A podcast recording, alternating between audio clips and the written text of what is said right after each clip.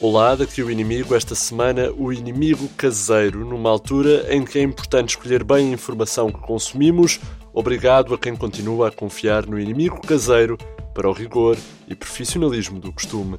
É por isso que continuamos por cá, hoje em versão altamente caseira, qual Tomás Taveira do Universo Podcast. E sim, é justo chamar-lhe Universo, porque agora sim está em constante expansão. Em quarentena, os podcasts, os diretos a partir de casa, propagam-se como. como cogumelos, digamos. Apesar do teletrabalho, da teleconferência ou do teletubby que o português tenha, uma coisa é inegável. Andamos quase todos com mais tempo para, portanto, coçá-los. Eh, peço desculpa por ser assim tão boçal, mas muito tempo em reclusão faz-me destas coisas. Isto na população ativa, como na população idosa, continua ativa, mas para passear, como se nada fosse. É natural, não é? Os dinossauros que sobrevivem ao meteoro também não vão ter medo de uma gripe, certo? Pois, mas esta gripe é, é bastante séria. Portanto, aqui vai uma lista de conselhos para explicar ao seu idoso a gravidade do Covid-19. Exemplos práticos. Já não se via uma doença assim desde que o Belenenses foi campeão. Esta leva o idoso para outros tempos, tempos sem um Benfica imparável, ou sem um Sporting com violinos, ou sem um Porto com fruta. Portanto, é uma dica muito nostálgica para que o idoso perceba a gravidade da situação. Outra, é como se o balcão do café tivesse milhões de petazetas invisíveis. É a forma ideal para explicar a transmissão do vírus. Com uma referência nostálgica, assim o idoso tem medo de tocar nas superfícies, com medo de levar doces de garoto para casa. Pois. Outra, outra. Tem que fingir que os seus amigos ainda ouvem Paco Bandeira. Se há uns anos isto seria um mimo para a transmissão do vírus, agora assegura de modo eficaz o distanciamento social. Ninguém quer estar próximo de alguém que em 2020 houve Paco Bandeira, sejamos sinceros. Se o idoso tiver amigos vindos de Itália ou países com um surto gigante, diga, diga isto é, isto é como aos Jogos Sem Fronteiras. Eles saberão o que fazer. Outra, também muito interessante, tem mais hipóteses de apanhar Covid do que ganhar no Totobola porque, não conhecedor do mundo das apostas desportivas, o idoso ainda acredita nas altas probabilidades do Totobola, sendo que ainda é o único a jogar aquilo. Portanto, assim perceberá que é de facto uma situação complicada para ele. Também temos o clássico O Fernando Mendes também precisa de comer, que é uma falácia de compaixão que obriga o idoso a questionar o assambarcamento, fazendo-o pensar duas vezes antes de levar todo o pernil na região de Odivelas, para guardar no congelador. Pois é, também eficaz costuma ser o conselho: o Covid já levou a Cristina, o Baião e o preço certo. Não precisa de o levar assim, idoso.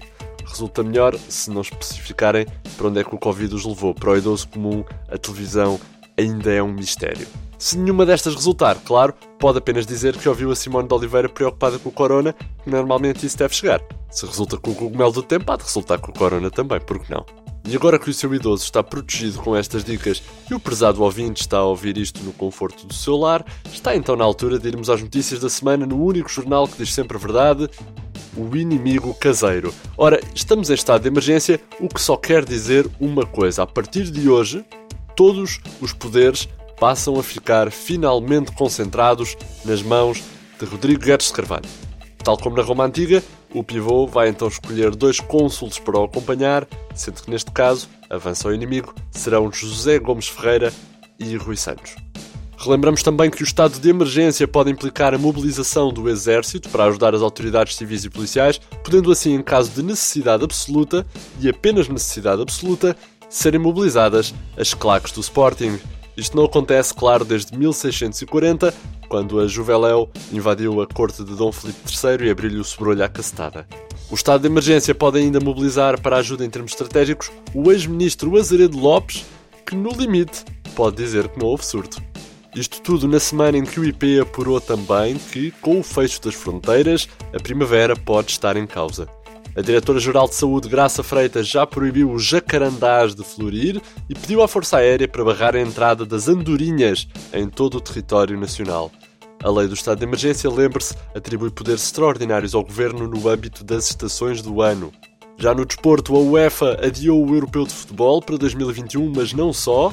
Lançou também uma linha de apoio a todos os dirigentes e membros da UEFA que, devido ao isolamento, não possam ser mensalmente subornados por príncipes dos Emirados Árabes Unidos e ou presidentes da Rússia.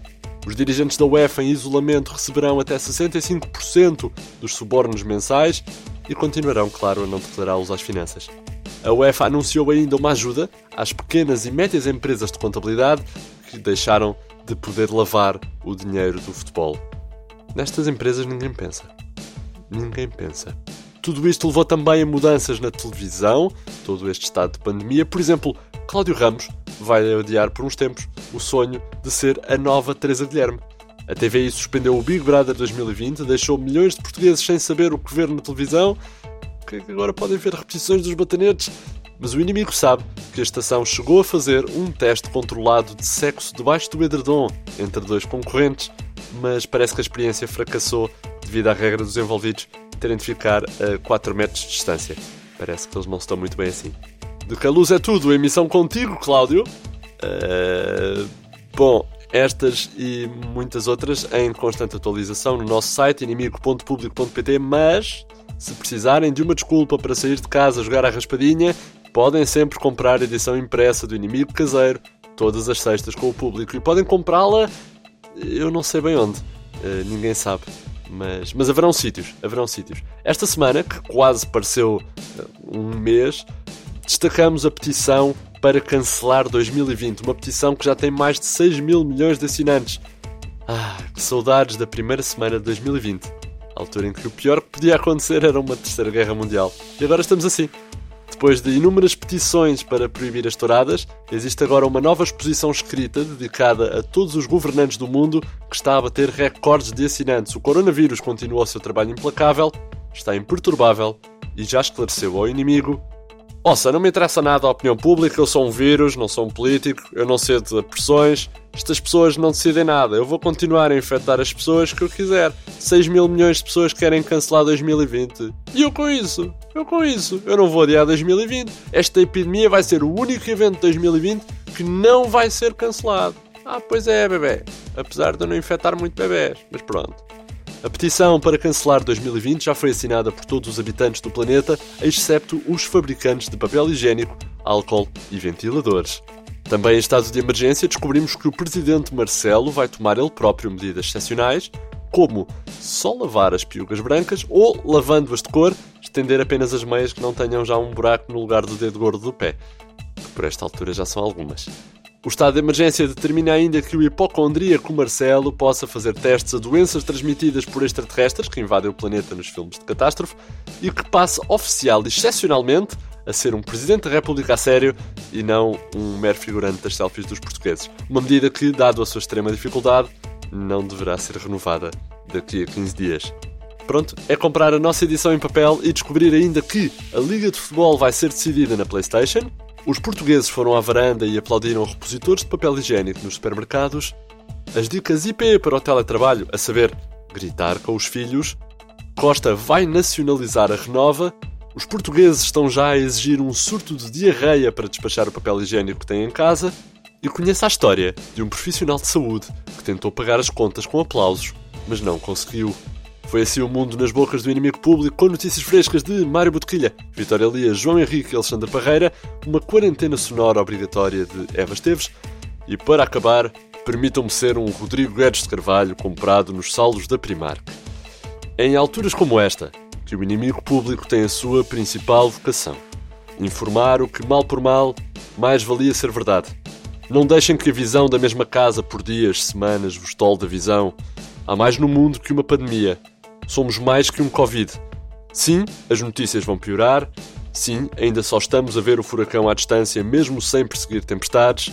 Não, não será para sempre. E uma coisa é inegável: quando isto passar, porque vai passar, vamos poder voltar a sair, a jantar fora com os amigos, a levar os miúdos ao jardim zoológico enquanto nos queixamos do preço absurdo das entradas. Tudo o que fazíamos há pouco menos de um mês. Entretanto, a vida vai ser mais chata.